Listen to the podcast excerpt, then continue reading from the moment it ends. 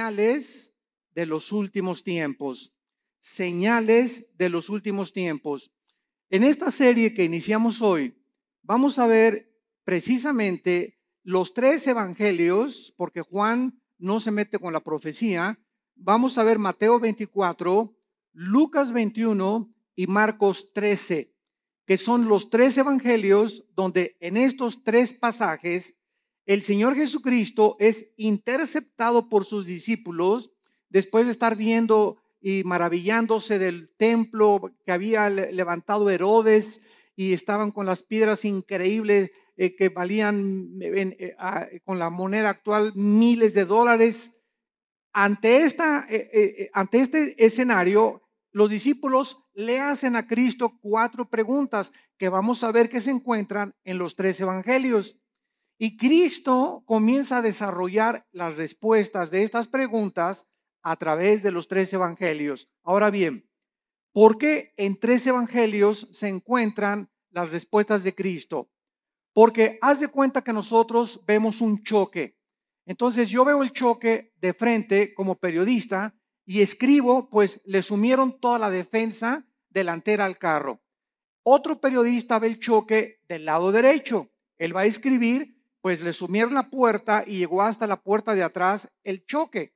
Otro periodista lo va a escribir de la parte de atrás, porque él vio el choque de la parte de atrás.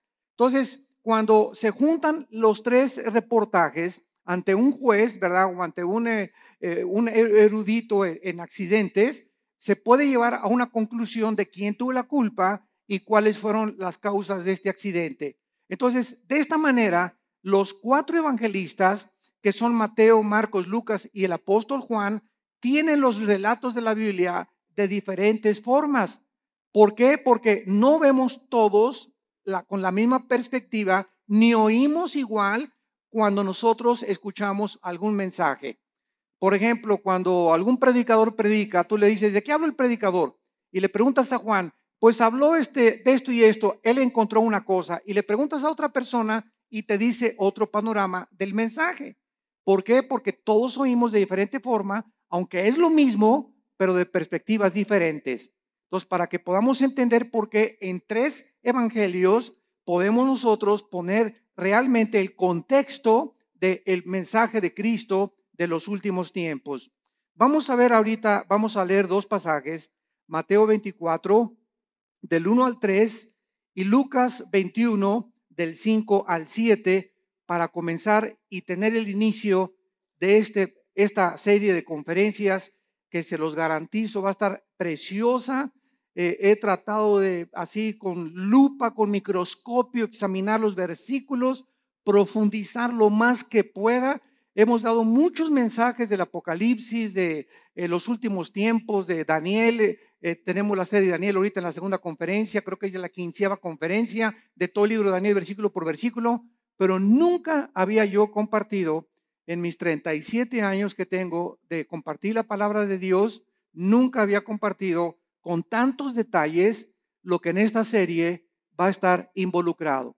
Así que está garantizado, ¿verdad? Que va a ser un estudio hermoso que nos va a dar muchísima luz y nos va a orientar claramente acerca de los últimos tiempos y las señales que debemos ya estar esperando para no confundirnos con tantos falsos profetas, tantos falsos apóstoles, tantos falsos milagros y la cristiandad está, ¿verdad?, perdida por todos lados me acaban de informar que en Europa acaba de haber un congreso donde un, personaje del Vaticano fue el orador, un congreso cristiano. Eso se llama el ecumenismo, o sea, la mezcla entre las otras religiones y el cristianismo y las filosofías orientales, la ensalada del chef. Entonces, esto es a donde se dirige la iglesia, es la apostasía y la ramera de Apocalipsis 17. Se diluye completamente la verdad cuando se mezcla con la mentira. Entonces, la verdad de Dios, ¿verdad? Es inalineable. Eh, la, verdad de Dios eh, tiene una consistencia que no se puede mezclar con nadie. Por eso, la Biblia es la verdad. Y solamente en la Biblia podemos encontrar nosotros las respuestas verdaderas a lo que nosotros estamos buscando en la vida. En Mateo 24, versículos del 1 al 3, dice así, cuando Jesús salió del templo y se iba, se acercaron sus discípulos para mostrarle los edificios del templo. Respondiendo él, les dijo, ¿veis todo esto? De cierto les digo que no quedará aquí piedra sobre piedra que no sea derribada. Y estando él sentado en el monte de los olivos, los discípulos se le acercaron aparte diciendo, dinos, ¿cuándo serán estas cosas? ¿Qué señal habrá de tu venida y del fin del mundo? Respondiendo él les dijo, mirad que nadie los engañe. Veamos ahora en Lucas, capítulo 21, versículos del 5 al 7, la otra perspectiva de Lucas, de cómo oyó lo que Jesús dijo. Lucas 21 del 5 al 7. Y a unos que hablaban de que el templo estaba adornado de hermosas piedras y ofrendas votivas, dijo, en cuanto a estas cosas que veis, días vendrán en que no quedará piedra sobre piedra, que no sea destruida. Y le preguntaron diciendo, Maestro, ¿cuándo será esto? ¿Y qué señal habrá cuando estas cosas estén para suceder? Lo primero que ahorita cualquier estudiante de la Biblia acaba de captar es que son preguntas diferentes. Y vamos a ver que hay cuatro preguntas, hay otras en Marcos, pero unas están relacionadas con la destrucción del templo. Esto es muy importante. Vamos a comenzar ya a explicar esto. Dos preguntas están relacionadas con la destrucción del templo y dos preguntas están relacionadas con las señales antes de que Cristo regrese. Entonces, el Señor Jesucristo estaba en el templo el día antes de su muerte, todo el día, y antes de su arresto. Y los líderes religiosos de Israel en este momento no dejaron un solo minuto en atacarlo, en lanzarle preguntas capciosas. Y aquí ya estaba completamente determinado que los líderes de Israel rechazaron completamente al, Mesías. Y al finalizar este día, algo quedó muy claro, Israel rechazaba a Jesucristo como el Mesías. Y después de abandonar el templo, entonces él anuncia lo que acabamos de leer. Ven este templo tan hermoso que adoran todos y estos edificios tan hermosos, yo les digo que van a desaparecer y van a ser destruidos. Ahora, esta catástrofe de la destrucción que Cristo estaba profetizando, ¿cuándo se llevó a cabo? Esta respuesta fue 70 años después de Cristo, cuando Vespasiano, el emperador romano, envía a Tito su hijo, general romano, y a sitian Jerusalén y no dejan piedra sobre piedra. Esta consecuencia de la destrucción del templo era por el orgullo de los judíos que estaban completamente ensoberbecidos por la belleza arquitectónica de ello y por haber rechazado al autor de la salvación y no la construcción externa que ellos comenzaron a adorar. Veamos entonces estas cuatro preguntas porque los discípulos quedaron desconcertados cuando Cristo dijo, el templo será destruido. ¿Cuándo será la destrucción del templo? Número, pregunta número uno. Esta la hace Mateo, la hace Marcos y la hace Lucas. La segunda pregunta, ¿cuál será la señal de la destrucción del templo? O sea, primero, ¿cómo será la destrucción del templo o cuándo? Y, y segundo, ¿hay alguna señal para que sepamos que el templo va a ser destruido? Estas preguntas están relacionadas con el templo, como lo vimos anteriormente. Y la tercera y la cuarta es, ¿cuál será la señal de tu regreso? Esta pregunta la hace Mateo y la hace Marcos. Dinos una señal de cuándo vienes Jesús. Y la cuarta pregunta, danos una señal de que estamos en los últimos días, de que nos encontramos nosotros ahora en esta generación. Y estas preguntas, como dijimos ya, están divididas en los dos grupos. Las primeras dos relacionadas con la destrucción del templo que tuvieron lugar después de la primera venida de Jesucristo hace dos mil años. Entonces, las primeras preguntas son relacionadas después de que Cristo murió y las otras dos se van a cumplir antes de que Jesucristo regrese. Pero noten ustedes en Mateo 24, antes de que Cristo diga cualquier señal, esto es asombroso, la advertencia que les hace. Antes de contestar las preguntas proféticas, hace una advertencia a Jesucristo. Mateo 24, versículos 4 y 5. Respondiendo Jesús les dijo, miren que nadie los engañe. O sea, él no responde ninguna de las cuatro preguntas todavía. Lo primero, antes, esto es importante, de responderles las preguntas, hace una advertencia. Miren que nadie los engañe. Porque vendrán muchos en mi nombre diciendo, yo soy el Cristo y a muchos engañarán. Damas y caballeros, santos de Dios, muchos hemos relacionado esta respuesta de Cristo pues con los falsos profetas que han surgido, ¿verdad? Como Jim Jones y David Koresh y el Dalai Lama y el Maharashi, que fueron falsos profetas. Sin embargo, nos hemos equivocado en ubicar solamente a los falsos mesías y a los falsos cristos dentro del ámbito religioso. Y cuando nosotros conocemos la traducción de la palabra Cristo y Mesías, descubrimos que la palabra Cristo significa el ungido y el Mesías el señalado o escogido por Dios. Entonces, cuando Cristo dice, van a venir muchos en mi nombre engañando a la gente, vemos nosotros la historia principalmente en el siglo XX. Y hagamos un repaso de cuántos hombres en el siglo XX han tratado a través de la política y de la filosofía, dejemos a un lado la religión, a través de la política y la filosofía, han tratado de traer el paraíso al mundo han tratado de volver a restablecer un sistema de gobierno o una ideología en la que esa es realmente la solución para los problemas del mundo. Tenemos a Carlos Marx, que quiso traer el paraíso o el éxito a través de la lucha de clases, de que si la eh, proletariado vencía a la, a la burguesía, entonces la sociedad iba a vivir igualitariamente, equitativamente y se iba a acabar la pobreza y se iban a solucionar los problemas, porque el problema desde la perspectiva de él era traer el paraíso, traer una, una nación o un sistema o una ideología, que es la ideología marxista, leninista, para solucionar los problemas del mundo. Y hasta ahorita todavía, a pesar de que la historia nos muestra que ha fracasado, ¿verdad? Se sigue buscando porque el anhelo del hombre es recobrar el Edén. Lo que perdimos en el Edén está vivo dentro del corazón humano. Todos estamos buscando una mejor sociedad, más justicia, paz en el mundo y tenemos seis mil años de historia y no hemos visto ningún líder, ningún filósofo, ningún ideólogo, ningún político que haya podido decir, esta es la solución, este es el sistema perfecto, el gobierno perfecto, la, la filosofía perfecta. Todos han sido intentos, intentos, intentos de qué cosa?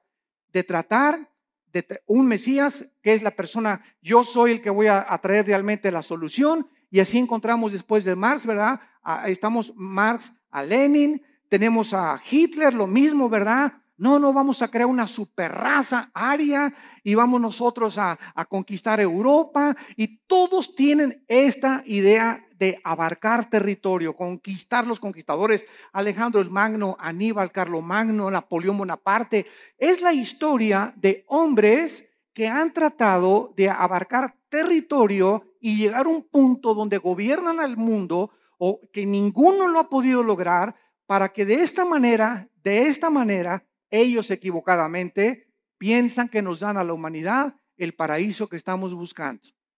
Y así tenemos, ¿verdad? Este, a, Hitler, a eh, Adolfo Hitler, a Nietzsche, el filósofo del ateísmo que le dijo, este, cuyas ideas influyeron en el nazismo, en el fascismo y en el comunismo.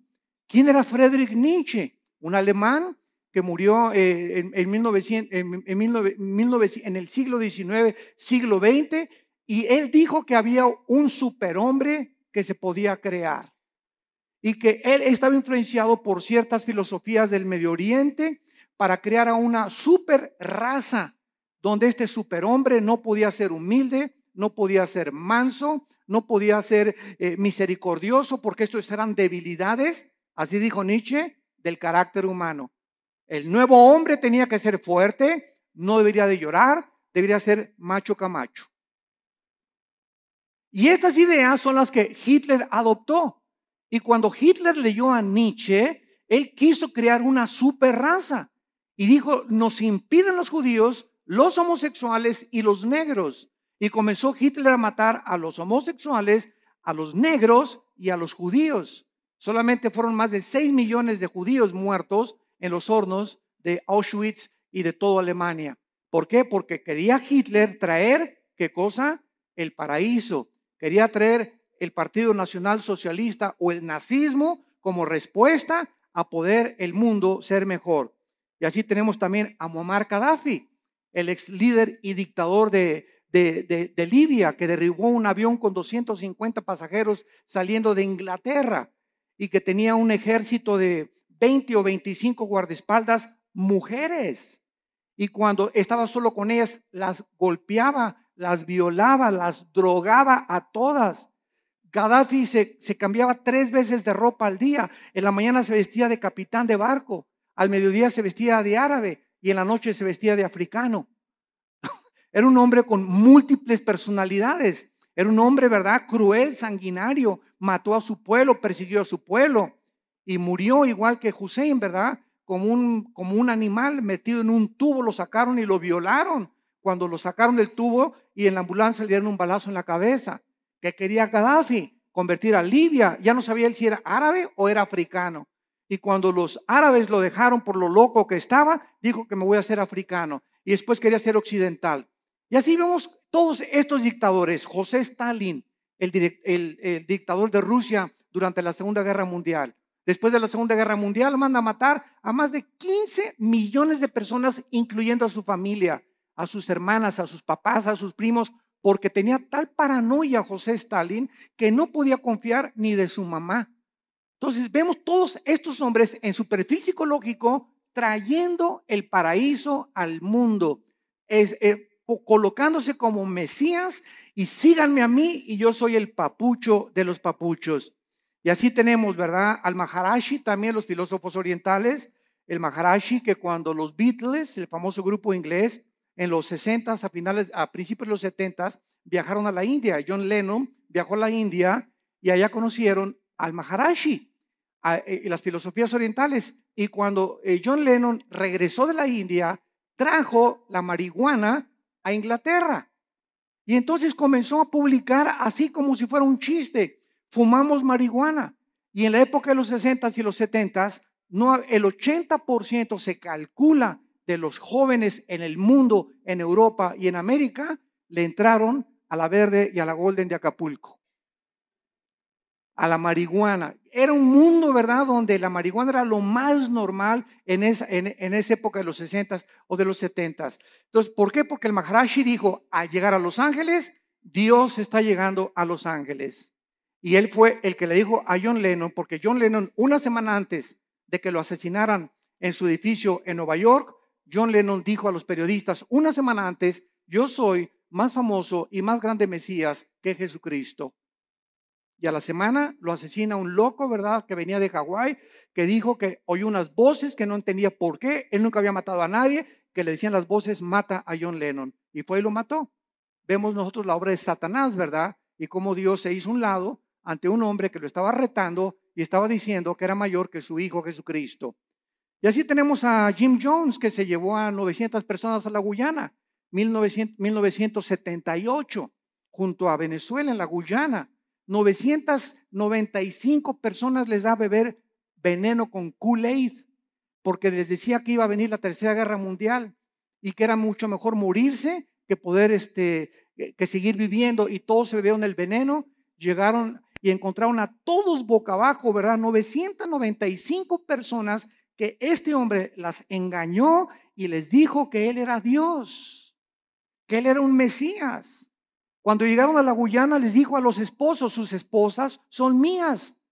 ¿Quién, te preguntas, en sus cinco sentidos, puede entregarle su esposa a un loco? o para que se le entregues tienes que estar igual de loco o más loco que la persona que te la pide. Entonces, vemos que esto es posible en la naturaleza humana, que se llega a un grado donde se pierde completamente la, eh, eh, la coherencia, la racionalidad, la inteligencia, la lógica, y así encontramos cantidad de líderes que tienen cuatro, un de cuatro o cinco muchachas y las muchachas están convencidas que él es el Mesías, como Charles Manson, el que mató a Sharon Tate, la esposa de Roman Polanski en Los Ángeles, California, que comenzó Charles Manson a tener un ejército de muchachitas, se dormía con todas y un día eh, se levantó y dijo, tenemos que matar a una persona. Fueron a la casa de esta famosísima artista china Sharon Tate, la cuchillaron, estaba ahí embarazada y pusieron puercos con sangre en las paredes claro que está ahorita en la cárcel, ¿verdad? Se tatuó aquí la suástica de Hitler, la tiene tatuada Charles Manson, y ¿verdad? Pues está completamente loco. Lo mismo, él quería establecer el paraíso con ese grupo de personas. Jim Jones quería establecer el paraíso allá en la Guyana, y todos estos hombres han tratado de decir, nosotros tenemos la solución. Y solo hay un hombre que dijo, yo soy el camino, la verdad y la vida. Un solo hombre ha atrevido a decirse, yo soy el camino, y lo ha demostrado con su vida, con su muerte y con su resurrección. Miren que nadie los engañe, porque vendrán cantidad de personajes políticos en el ambiente artístico, en el ambiente filosófico, en el ambiente religioso, ideológico, que van a traer disque soluciones y nuevas ideas para convencerlos que debemos de seguirlos a ellos. Y a muchos engañarán. Y así podemos seguir con esta lista interminable de personas que Cristo, antes de contestar, nos advierte. Cuidado cuando alguien diga, yo traigo la solución al mundo. O este sistema de gobierno es el, adecuado. O esta forma es la adecuada o el Maharashi, o el Dalai Lama, o el Jim Jones, o el Nietzsche, o filósofos, o Platón, o Sócrates. Cuidado con filosofías, dice Colosenses 2.8, que tienen su origen en los seres humanos. Todos nosotros somos seres humanos nacidos de papá y de mamá. Y todos nosotros no venimos del cielo como vino Jesucristo. Él es el único que el, Padre envió al mundo, Él venía del Padre, regresó al Padre y el Padre lo envió para mostrarnos que Él era el camino, la verdad y la vida. Y dichosos aquellos que han podido venir a la cruz y encontrar en el Hijo de Dios la respuesta a su problema, no solamente existencial, sino a su problema también de pecado y de la vida eterna. Yo recuerdo que todos estos personajes que les acabo de mencionar los estudié antes de ser cristiano. Yo era un apasionado de la lectura. Me acuerdo de los 10, 11 años de edad. Dios lo pone en uno, ¿verdad? No me jacto de esto, pero siempre me gustó muchísimo leer desde la primaria. Y me encontraba, la directora me hablaba, ¿qué estás leyendo? Le decía, estoy leyendo las obras de Shakespeare, estoy leyendo Hamlet, estoy leyendo esto, Los Tesoros de la Juventud. Siempre me gustó mucho leer y a los 12 o 13 años me apasionó todo lo que era la ideología y el marxismo y el leninismo y, este, y todas las filosofías orientales y los líderes religiosos y Mahoma y Buda, etcétera, etcétera. Y después de leer todo eso que leí, ¿verdad? Me encontraba a los 24, 25 años de edad completamente confundido, eh, en un problema existencial tremendo, me traté de quitar la vida más de dos veces, ya no quería seguir viviendo, no encontraba la respuesta, me di cuenta que este sistema era una hipocresía, que esto era una hipocresía, que las religiones eran una hipocresía, hasta que encontré a mi hermano Alejandro que me dijo, Armando, quiero presentarte a un hombre. Le dije, ¿quién? Los he estudiado a todos. Y mi hijo se llama Jesús de Nazaret. Le dije, mira, de religión, inmediatamente lo ligué con la religión. No me hables de religión, le dije a mi hermano. Y mi hermano me contestó, Alejandro, que es pastor también, me dijo, no te vengo a presentar ninguna religión, te vengo a presentar un hombre, el único en la historia que ha dicho que es la resurrección de la vida y el único que puede entrar a tu vida porque está resucitado y su tumba está vacía y puede cambiar tu manera de vivir y darte una nueva orientación, un nuevo enfoque, una nueva perspectiva, verdaderamente para que descubras el propósito y la razón de tu vida. Y pues comencé a estudiar la Biblia. Y me acuerdo un día, ¿verdad? En 1974, caí de rodillas a las cinco y media de la mañana y le hablé a mi hermano Alejandro, y ven por mí, llévame con ese misionero que te habló de Cristo.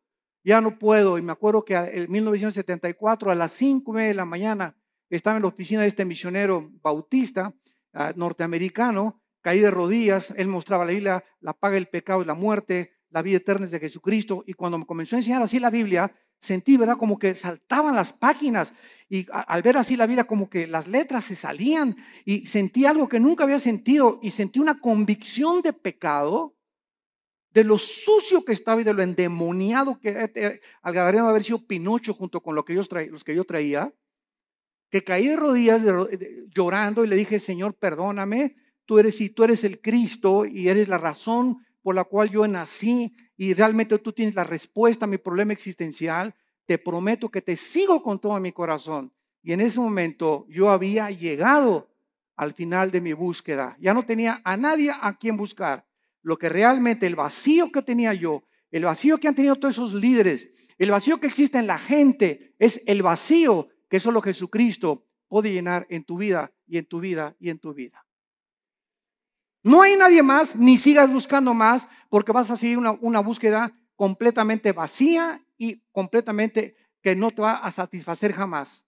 Cuando tú llegues a Jesucristo, has llegado al hombre que realmente tiene las respuestas a tu problema de, de dónde venimos, quiénes somos y a dónde nos dirigimos. Y es maravilloso, ¿verdad? Cuando estudiamos a Jesucristo, que venimos a estudiar una persona que nos da respuestas que trascienden completamente la lógica y la inteligencia humana. Y precisamente como él dijo, mis pensamientos no son vuestros pensamientos, ni mis caminos son vuestros caminos, al venir a la Biblia nos estrellamos, chocamos con la mente de Dios porque no es nuestra mente. Y por eso el hombre natural, como dice 1 Corintios 2, no entiende las cosas de la Biblia y llegan por acá y, ¿por qué tanta sangre? ¿Y por qué Dios mandó matar a los cananitas? Y aquí hay una contradicción, y aquí hay esto. ¿Por qué? Porque en su mente, en su actitud, no están buscando la verdad. Están tratando de encontrar errores que existen en su limitación intelectual. Entonces, el problema no es el problema de Dios, el problema es el problema de nosotros que somos como caracoles, como garbanzos, como eh, eh, renacuajos comparados con la inmensidad de la mente de Dios. Y que si vamos a comenzar a caminar con Dios, tenemos que caminar de rodillas detrás de Él, de rodillas. No se puede, dicen que la puerta al cielo es una puerta chaparrita, porque solamente entran los que se arrodillan. Pero si quieres entrar parado, te vas a estrellar porque es la soberbia intelectual del ser humano la que le impide poder encontrar la verdad. Y fue la razón por la cual los líderes de Israel rechazaron a Jesucristo. Este viene a cambiar nuestra religión. Este viene a amenazarnos. Es una amenaza. Tenemos que eliminarlo porque si no, no podemos nosotros seguir estableciendo el paraíso a través de las religiones. Y las religiones, todas las religiones, conducen a la muerte porque el cristianismo no es una religión, es una relación personal, viva, dinámica, orgánica con alguien que vive en este momento y que quiere entrar a tu vida. Muy bien.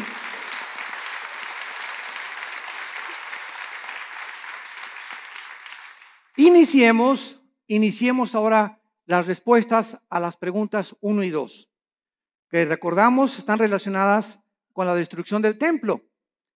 El Señor Jesús no contestó estas primeras dos preguntas en Mateo 24, pero lo hizo claramente en Lucas 21 y en Marcos 13 en cuanto a cuándo sería la destrucción del templo. Y estos pasajes que vamos a leer ahorita son claramente distinguidos de los últimos días, o sea, en respuesta a cuando se iba a destruir el templo, vuelvo a repetir, sucedió antes de que él regresara y después de su muerte. Las otras dos preguntas tienen su respuesta hasta antes de que él venga en su segunda venida. Las señales del fin del siglo y las señales del regreso del Hijo de Dios. Vamos a Lucas 21 y veamos otra vez la pregunta de los discípulos. Versículo del 12 al 19 y vean ustedes la respuesta que da Jesús en Lucas. No la dio en Mateo, la dio en Lucas esta pregunta. esta respuesta a esta pregunta. Lucas 21, del 12 al 19. Pero antes de todas estas cosas, os echarán mano y os perseguirán y os entregarán a las sinagogas y a las cárceles y seréis llevados ante reyes y ante gobernadores por causa de mi nombre. Y esto será ocasión para dar testimonio. Proponer en vuestros corazones no pensar antes cómo habéis de responder en vuestra defensa, porque yo os daré palabra y sabiduría, la cual no podrán resistir ni contradecir todos los que se opongan. Mas seréis entregados aún por vuestros padres y hermanos y parientes y amigos, y matarán a algunos de vosotros. Y seréis aborrecidos por todos por causa de mi nombre, pero ni un cabello de vuestra cabeza perecerá. Con vuestra paciencia ganaréis vuestras almas. Muy bien, vemos nosotros que cuando no entendemos qué respuesta está dando Jesucristo, creemos que esto se aplica para nuestra época. Y esta respuesta de Cristo, ¿verdad? Estos versículos describen lo que sucedería antes, antes de la destrucción del templo. O sea, entre la muerte de Cristo y la destrucción del templo pasaron 70 años, porque fue en el año 70 después de Cristo cuando el general Tito, los romanos, arrasaron Jerusalén. Entonces, Cristo está describiendo ahorita lo que iba a suceder inmediatamente después de su muerte y antes de la destrucción del templo. Y les advierte claramente, escuchen esto, abran los oídos, esto es a los judíos, porque fue en Jerusalén y en Samaria donde el Evangelio comenzó a propagarse, les advierte de la gran persecución que vendría contra ellos. Nota en el versículo 12 de Lucas 21 la palabra sinagogas. Aquí, por esta razón, esta palabra es una clave para descubrir que está hablándoles a los judíos, porque está diciéndoles, los entregarán sus propios hermanos. Los mismos judíos, vamos a verlo más tarde, en el libro de los Hechos, fueron los judíos los que comenzaron a perseguir a los seguidores de Jesucristo.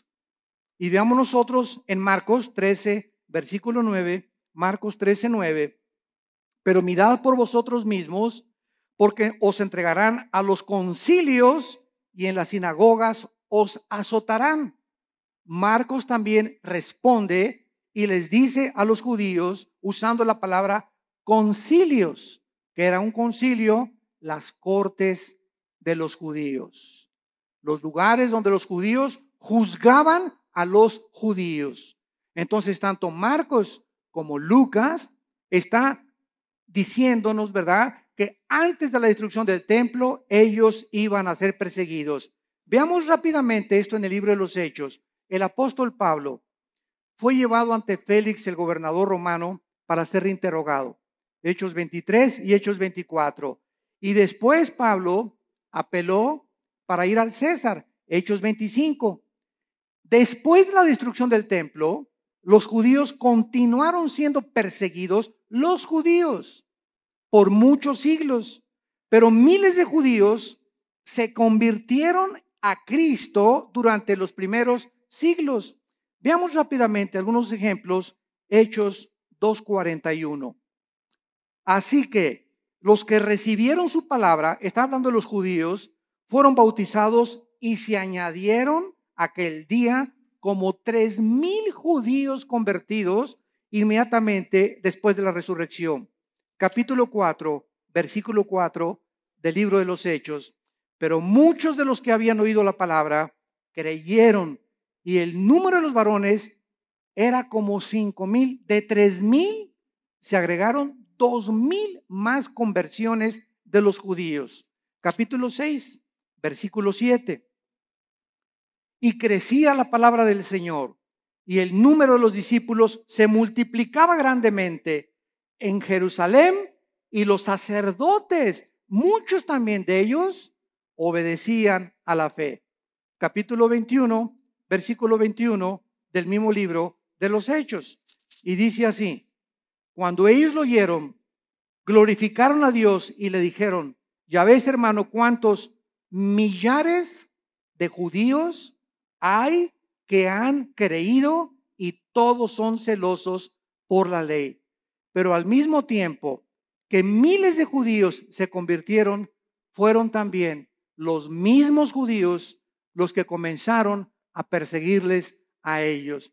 Y amados santos de Dios, sucede lo mismo dentro del cristianismo. Los ataques más grandes que tenemos en la iglesia cristiana son de muchos que se dicen nuestros hermanos en la fe.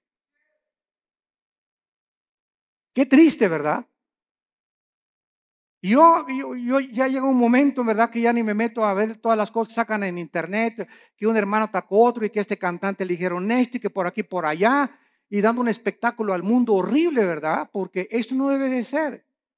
La ropa sucia se lava en casa. Y la regla es entre nosotros, ¿tienes algo contra ese cantante? ¿Tienes algo contra ese pastor? No lo ventanees. ¿Por qué? Porque damos mal testimonio al mundo ve con ese hermano o mándale un correo a ese hermano y dile, yo no estoy de acuerdo con esto y con esto por usted. Dígame si a lo mejor yo estoy equivocado. Porque muchas veces nos erigimos como jueces y como dueños absolutos de la verdad. No, y lo que tú declaraste, ¿verdad? Dice, ok, pues demuéstramelo con la Biblia. Y si me lo demuestras con la Biblia, lo acepto humildemente, porque no hay un solo hombre más que Jesucristo. No ha existido nadie que sea perfecto ni que tenga todo el horizonte de la verdad en posesión de él. Jeremías conocía algo de la verdad, Isaías otra cosa, Habacuc otra cosa, Zacarías otra cosa, Malaquías otra cosa, Lucas vio las cosas diferentes, pero todos teníamos o tenemos, ¿verdad? La misma consistencia la verdad y las mismas verdades esenciales, pero vistas de otras maneras. Hay hermanos nuestros que dicen, ¿verdad? Tú vas a su iglesia que necesitas hablar en lengua, si no, no tienes al Espíritu Santo. Así están viendo ellos algunos versículos que así les han enseñado. Y ellos no se han puesto a ver la verdad. Ves a otra iglesia y otra denominación y te dicen, pues que el bautismo es a los niños y que de chiquito los puedes ah, bautizar por aspersión. Así ellos ven el, el, bautismo, otros no, ¿verdad? No, tienes que someterte debajo del agua para realmente ser bautizado conforme a la Biblia. Otros, otras iglesias creen que, que los cristianos pueden tener demonios, otros dicen que un cristiano no puede tener demonios. Todas estas cosas no son esenciales. No, o sea, el día que estemos en el cielo, me voy a encontrar un hermano que me dijo que yo que tenía que hablar en lenguas y va a estar conmigo en el cielo. Me voy a encontrar a los hermanos que creían que tenía demonios y a los que no creían que tenía demonios. Me voy a encontrar en el cielo a los que dijeron que el bautismo del Espíritu Santo es una experiencia subsecuente a la conversión, que después de que te conviertes necesitas el bautismo del Espíritu Santo. Aunque yo no creo eso, ¿verdad? Hay muchos que lo creen, pero me los voy a encontrar en el cielo. ¿Por qué? Porque eso no es lo que nos va a salvar. Lo que nos salva es la sangre de Jesucristo. La salvación por la gracia de Dios y que sin ninguna obra de la ley recibimos nosotros el perdón de pecados. Mientras tú creas estas verdades esenciales, estas demás cosas en las que se están, estamos peleando, ¿verdad? No son esenciales. Y es importante que todos tengamos otra perspectiva, porque así la tenían los discípulos. Pedro y Juan le dijeron día a Cristo que caiga fuego del cielo y vamos a matar a estos infelices, ¿verdad? Los hijos del trueno, los hijos del Cebedeo les llamaron. Los otros, otros discípulos no eran así. Pedro era arrebatado y Pedro era esto. Juan era todo lo contrario, todo calmado, todo tranquilo, retratado siempre en el pecho de Jesucristo, etcétera, etcétera. Eh, Tomás el Dídimo era agnóstico, ¿verdad? Y todo lo dudaba, pero ninguna de estas cosas les impidió que pudieran concentrarse, puestos los ojos en lo que es más importante, en Jesús, el autor y el consumador de nuestra fe. Muy bien. Y vemos ahora la otra pregunta en esta misma eh, cuestionamiento que le hacen a Cristo, ahora, ¿cuál será la señal de la destrucción del templo? Ya contestamos, ¿cuándo será? Cristo está diciendo, antes de que el templo se destruya, pasará esto y esto y esto y esto. Los van a perseguir, los van a echar de las sinagogas, los van a juzgar sus propios hermanos. Y ahora les voy a decir, ¿cuándo será esta señal? La historia nos confirma, esto es asombroso. La historia nos confirma que la Biblia es la palabra inspirada por Dios. Las profecías lo confirman, la genética lo confirma, la geografía lo confirma, la arqueología lo confirma, la antropología, la física, la química, la literatura y cualquier rama o cualquier disciplina que tú puedas estudiar confirma la veracidad y autenticidad de la inspiración del libro que tenemos estudiando en esta mañana. El levantamiento de los judíos contra los romanos ocurrió en el año 66 después de Cristo. Apúntalo. Ahí comenzó cuando los judíos comenzaron a tratar otra vez de liberarse del yugo de Roma. Con la dramática derrota final en la famosa montaña del Masada. No sé cuántos de ustedes han ido a Jerusalén. Los que nos han acompañado en los viajes a Jerusalén, nunca dejamos a un lado Masada. Masada es una como montaña inmensa y nos suben por funicular. Nos suben por funicular y hasta allá arriba de Masada están los baños donde se bañaba Herodes, que tenía vapores y todo. Es como un cráter hasta arriba de la montaña. Y ahí los últimos judíos que fueron alcanzados por los romanos, los romanos como no podían subir y hacer la guerra, los sitiaron, creo que fueron cuatro o seis meses, según el escritor romano Flavio Josefo y Plinio, que fueron escritores del primer siglo de la época cristiana. Y entonces los, romanos los sitiaron y los dejaron morirse de hambre. O sea, pues ya se les acabó la comida, ¿verdad? y se esperaron hasta que ya no tuviera nada. Entonces los judíos, para que los romanos no subieran y violaran a sus esposas y mataran a sus hijos, se suicidaron. Se cortaron todos, ¿verdad?, con las espadas y encontraron a más de 900 judíos ahí muertos. Fueron los últimos judíos que resistieron al imperio romano. El emperador Nerón, Nerón se suicida en el año 68 después de Cristo y Vespasiano, que era su principal general, ocupa el imperio de Roma. Vespasiano manda a Tito a que rodee Jerusalén y que acaben completamente con todos. Y no hubo ningún cristiano, escuchen esto, ningún cristiano mesiánico. O sea, de aquel tiempo, como ya vimos, había casi más de cinco mil convertidos. Ninguno de estos fue muerto en el sitio contra Jerusalén porque creyeron en las palabras de Jesucristo. Le salvaron de la masacre haber obedecido a Jesucristo. Ahora veamos también nosotros, ¿verdad? Que el término en Lucas 21, 24, vayamos a Lucas 21, 24, hay una profecía que hasta este momento se está cumpliendo. Y el escritor romano Fabio Josefo, como citamos anteriormente, escribió que casi 100 mil judíos fueron tomados como esclavos y vendidos en varios lugares dentro del imperio romano. Son los que cuando sitió Jerusalén Tito sobrevivieron y fueron casi 100 mil judíos y entonces vino lo que se llama la diáspora, ¿verdad? Los mandaron a todas partes del mundo en los cinco continentes. Y vean la profecía de Cristo Lucas 21, 24, y caerán a filo de espada. cuando se cumplió? En el año 70 después de Cristo. Y serán llevados cautivos a todas las naciones. Se cumplió después del año 70 hasta 1948 que se independizó Israel. Y andas ahí buscando a Nostradamus. ¿Qué dice Nostradamus? Jesús, María y José y el burrito que los acompaña. Cada cosa que Jesucristo profetizó, la historia lo confirma. Y escuchen esto, y Jerusalén, esto es asombroso, será hollada, o sea, pisoteada por los gentiles hasta que los tiempos de los gentiles se cumplan.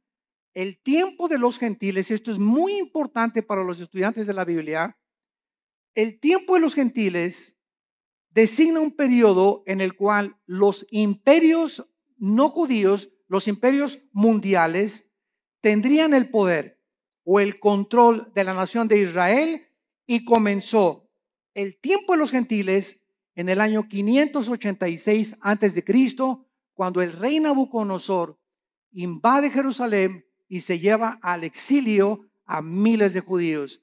Desde el año 586 hasta 1948, para ser exactos, el 14 de mayo, la nación de Israel, después de casi dos mil años de haber sido dispersada por todos los continentes para que se cumplieran las palabras de Jesucristo ante los ojos expectantes del mundo, se reúne Israel y el 14 de mayo se declara la libre nación soberana independiente de Israel.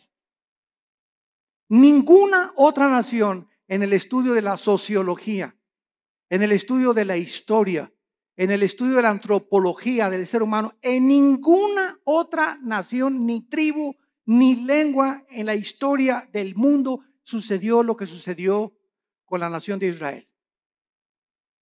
Ahora entendemos nosotros los estudiantes de la Biblia cuando nos preguntan, ¿y por qué Israel? Y, y, viene la envidia. ¿Y por qué este trae este, este, este, carro? ¿Y por qué este trae esta casa? ¿Y por qué? Y la envidia nos corroe y la envidia siempre está, ¿por qué no tengo yo lo que esa persona tiene? Y sabemos la respuesta, simplemente porque Dios escogió a Israel para que los ojos del mundo se concentraran en esta nación y pudiéramos ver nosotros, esta generación que ahorita está escuchando estas palabras, que somos la generación de, le llaman en inglés los baby boomers, los que nacieron del 45 más o menos a nuestros años, o los del 70 o 70, 80, o naciste en los 90, etcétera, pero tú eres testigo de que en el 48 Israel regresó conforme a profecías de hace 2500 años y las palabras de Cristo hace 2000 años. Entonces, esta es la razón por la cual Dios escogió a Israel, no porque sean más inteligentes, ni simplemente para que se concentraran las profecías de los últimos tiempos y nosotros, los estudiantes de la Biblia, los que estamos buscando qué tiempo estamos viviendo y en qué generación nos encontramos y cómo debemos de vivir en estos tiempos, ver que Israel es el termómetro de Dios. Israel es el termómetro de Dios. Y todo lo que sucede en Israel físicamente sucede en el mundo espiritual. Y así como Israel está siendo ahorita amenazada, nunca en la historia, desde hace dos mil años, la iglesia se había visto tan amenazada como en el siglo XXI. Esta eh, nueva legislación de los matrimonios gays. Eh, la nueva legislación, escuchen, están las Naciones Unidas por declarar que Israel, que Jerusalén no pertenece a los judíos, la van a declarar. Hace una semana lo dictaminaron la ciudad internacional. Les van a quitar a los judíos Jerusalén. El Papa acaba de reconocer, Francisco acaba de reconocer a Mahmoud Hamas, el líder del grupo terrorista más grande en el Medio Oriente después de ISIS, que es el ángel de la paz. Y que merecen tener un Estado palestino. Entonces, están pasando cosas en el mundo que dicen, no es posible que esto suceda.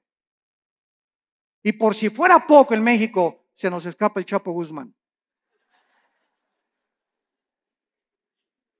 Y todavía para rematarle, ¿verdad? Corren al pobre del Piojo Pérez. Herrera, digo. Están pasando tantas cosas, ¿verdad? Tanto en el ambiente deportivo, cuando el ambiente dices, no es posible, no es posible, no es posible, esto es posible. Y cosas así, ¿verdad? Yo, recuerdo hace, en 1960, 70, cuando declararon a Yasser Arafat el Premio Nobel de la Paz.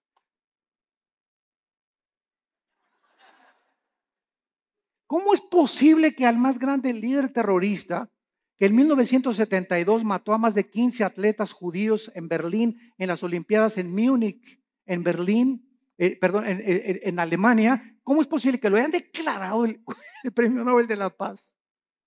¿Cómo es posible que ayer perdió la América? es otra cosa, ¿verdad? Después nos peleamos por eso. Bueno, vemos entonces claramente que Jesucristo está hablando claramente y ahora va a contestar las preguntas 3 y 4. Vamos a Mateo otra vez y vemos nosotros en Mateo que en respuesta a estas preguntas Cristo comienza a describir varias señales que aparecerán antes, antes de que Él regrese. Como guerras a gran escala, pestes, hambres, terremotos, martirio de creyentes, falsos profetas, odio y poco amor entre los cristianos. Mateo 24, versículos del 4 en adelante. Respondió Cristo, mirad que nadie los engañe. Ya vimos esta advertencia detenidamente. porque vendrán muchos en mi nombre diciendo yo soy el Cristo, oirán de guerras y rumores de guerras. Aquí nos detenemos rápido. Todo esto lo vamos a examinar con muchísimo detalle. Y vamos a ver cuántas guerras ha habido. Porque muchas guerras siempre ha habido. Muy bien, estoy de acuerdo contigo.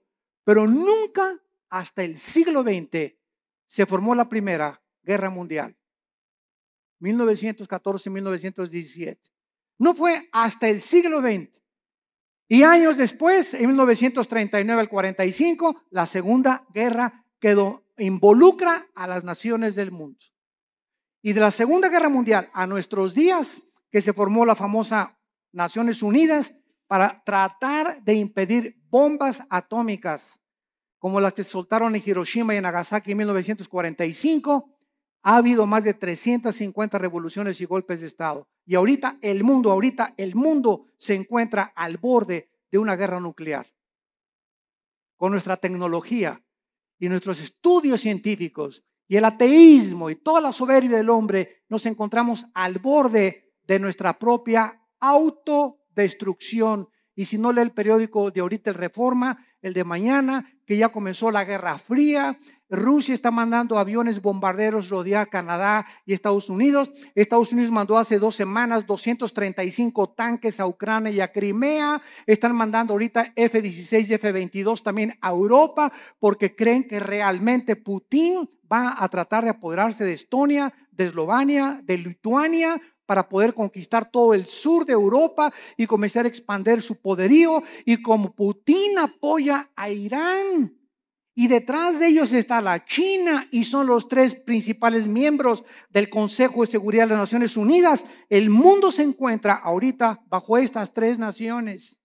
Estados Unidos es un cero a la izquierda ya completamente. Europa no puede intervenir porque el gas de Rusia, que provee el 65% a Europa, dependen del gas, dependen del petróleo del Medio Oriente, y en el Medio Oriente, Irán, Rusia y China se encuentra ahorita la amenaza contra el mundo occidental, Europa y las Américas. Hay un vacío de liderazgo en el mundo. Una vez que Estados Unidos ha caído, ya no va a haber ninguna nación que defienda a otra. Queda la OTAN, la Organización de Países del Atlántico del Norte, para defender algunas naciones, las que no están en la OTAN no tienen con qué defenderse, y está el mundo ahorita hirviendo ante la naturaleza humana, contestando la pregunta en Santiago 4, 1 y 2. ¿De dónde vienen las guerras? Dice Santiago 4, versículo 1 y 2, de las pasiones dentro de nosotros que combaten. ¿De dónde viene tu envidia por tu vecino? ¿De dónde te viene tu envidia por los ricos? ¿De dónde viene la envidia o el, desprecio a los ricos hacia los pobres? ¿De dónde viene el racismo? ¿De dónde vienen todas esas pasiones de nosotros que son la soberbia, la ambición? Eh, todas esas cosas que, que son negativas al alma y que te enferman en la mente porque estás viendo distorsionadamente la perspectiva humana. ¿De dónde viene? La Biblia nos da la respuesta del pecado de esa fuerza maléfica que está dentro de nosotros y que tiene que ser dominada únicamente por el Espíritu Santo. Y mientras tanto puedes ir a alcohólicos anónimos, neuróticos anónimos, marihuanos anónimos, al psicólogo, al psiquiatra, puedes hacer todos los, eh, todas las panaceas que estés buscando para poder encontrar que le quiten la locura a mi hijo, que cambien la, la marihuana a mi hija, que mi hija no sea prostituta. Podemos ir buscar miles de cosas. No hay nada en el mundo más que la sangre de Cristo que cambia el corazón humano. Todo lo demás son panaceas y esfuerzos inútiles de poder transformar al ser humano en un ser altruista, amable, considerado, perdonador, sin envidia, sin, ambiciones, sin avaricia. Solo Cristo puede hacer este milagro en el corazón de los seres humanos. Dejamos hasta acá nuestro estudio y te damos las gracias, Señor, por tu palabra. Te damos las gracias, Señor, por haber delineado con siglos de anticipación el panorama profético internacional delante de nuestros ojos para que hagamos y pongamos atención a la palabra profética más segura, a la cual haríamos bien en estar atentos como a una antorcha que alumbra en lugar oscuro hasta que el lucero de la mañana salga en nuestros corazones. Gracias, Padre, porque eres bueno con nosotros, porque nos has prometido librarnos de las catástrofes, las hecatombes, los tsunamis, los terremotos que vienen contra el mundo de manera vertiginosa y con una prontitud que no nos imaginamos, porque todo sucederá cuando digan paz y seguridad. Cuando el mundo crea que el mundo ha solucionado sus problemas, vendrá destrucción repentina por la soberbia humana de creer que podemos vivir separados de tu Hijo Jesucristo. Te damos gracias Jesús por haber abierto tus manos en esa cruz, en haber dado tu sangre preciosa en nuestro lugar por haber pagado una cuenta que nosotros no podíamos nunca pagar con nuestras buenas obras. Y siendo aún pecadores, en el estado en que nos encontrábamos, tuviste misericordia de nosotros, abriste tus manos, coronaron tu cabeza de espinas, tus manos y tus pies con clavos, y desde esa cruz nos has perdonado por tu gracia y tu misericordia a los que hemos creído que tú eres el Cristo, el Hijo del Dios viviente. Hemos guardado tu palabra y hemos creído que veniste del Padre, que regresaste al Padre y que vienes pronto por nosotros para que donde tú estés ahora, nosotros estaremos en un tiempo no muy lejano, porque así lo dijiste y no hay una sola palabra que tú hayas prometido que no tenga su cumplimiento porque tú eres Dios. En esta mañana muchos de ustedes que nos escuchan a través de las redes sociales y los que estamos aquí presentes, si tú no tienes a Cristo en tu vida, si no tienes una relación con Él en esta mañana, invítalo a tu corazón. Hoy es un día importante para tu vida, es el día de tu decisión. Tú no sabes si mañana vas a estar endurecido o si hoy en la noche ni siquiera llegues a tu casa o amanezcas. Ninguno de nosotros sabemos cuál será el día de mañana. Y por esta inestabilidad e incertidumbre del futuro, la Biblia dice, cuando oigas su voz, no te endurezcas. Ven a Cristo en este momento y dile estas palabras con todo tu corazón. Señor, te pido perdón por mis pecados. Creo que soy un pecador delante de tus ojos y que no puedo hacer nada por cambiar ni por transformar mi vida interior. Ahora que he escuchado tu palabra, creo que en esa cruz, tu santo Hijo Jesucristo, en mi lugar, dio su vida por mí. Señor Jesús, te doy gracias por esa sangre preciosa que en este momento me limpia de todo mi pasado y de todas las cosas malas que había hecho. En este momento, tú me declaras justo, justa delante de tus ojos, sin que yo lo sea, simplemente porque tú lo pagaste en mi lugar. Te invito a que entres a mi corazón como mi Señor y mi Salvador. Y te doy las gracias por el regalo que me has dado esta mañana del perdón de mis pecados, de la vida eterna y del poder del Espíritu Santo que me ayudará a ser fiel hasta la muerte. En tu nombre precioso Jesús. Amén.